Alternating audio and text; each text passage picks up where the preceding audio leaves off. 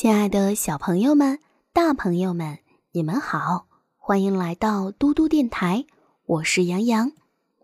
今天要为小朋友们讲的睡前故事是克雷洛夫寓言。今天我们讲到的是兽类的瘟疫。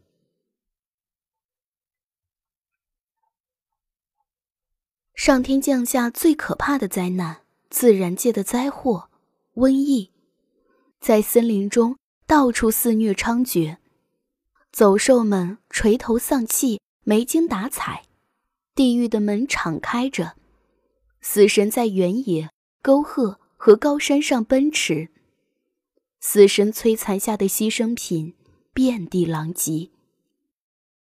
那些暂时还活着的兽类，也是大难临头、奄奄一息的，在死亡边缘徘徊。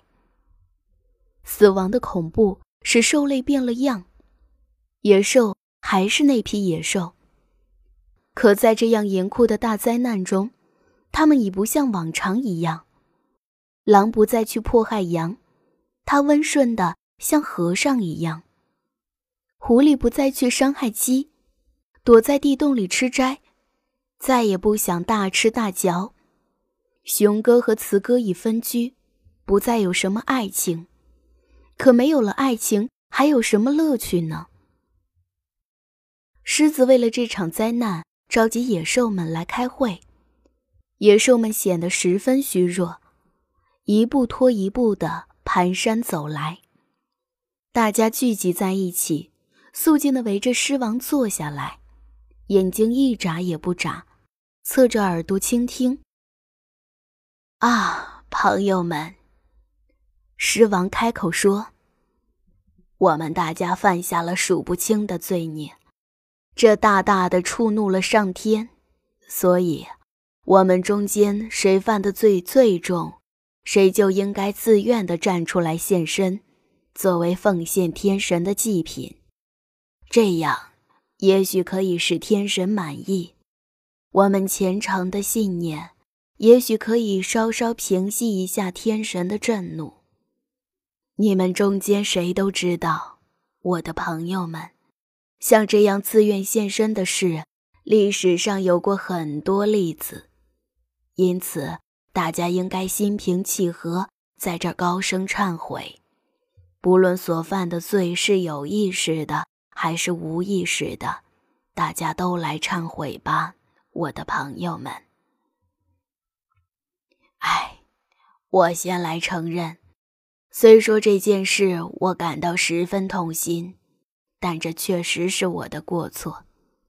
怪可怜的小羊羔，他们有什么罪呢？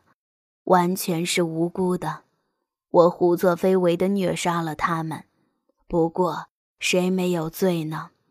有时我把牧人也咬死了，因此我自愿献身作为祭品。不过。最好我们还是先来估计一下自己的罪孽，看谁的罪孽最大，就把谁送去做祭品，这样天神的心里也许更加满意。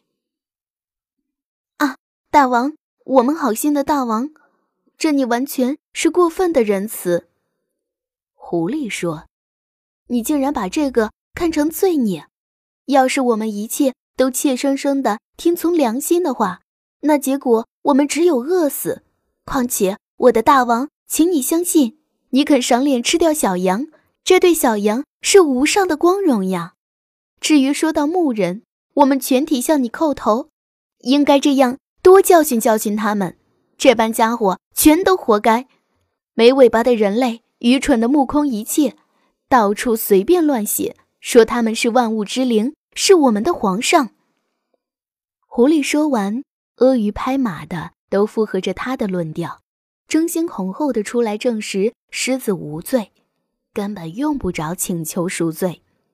于是熊、虎、狼都跟着狮王，依次谦恭的当众忏悔自己的罪行。可对于他们无法无天的事，谁也不敢提一提。所有那些有利爪锐齿的猛兽们各自四散跑了。他们不仅理直气壮，甚至有点神圣不可侵犯的样子。这时，这时轮到驯良的古牛，他这样对人家哞哞地说：“我们也是有罪的。五年前那时候正是冬天，给我们的食粮又不足，魔鬼怂恿我去犯了罪。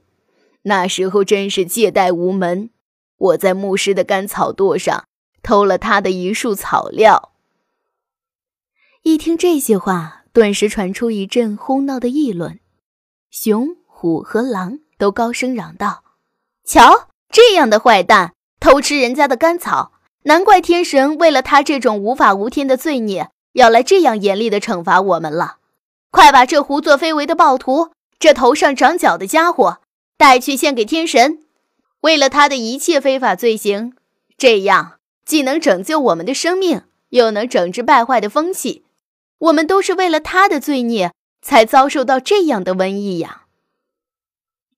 于是宣判把古牛放在火堆上烧死。人类之间也是这样，忠厚老实一些的人总不免有罪。小朋友们，今天的故事就讲到这里啦。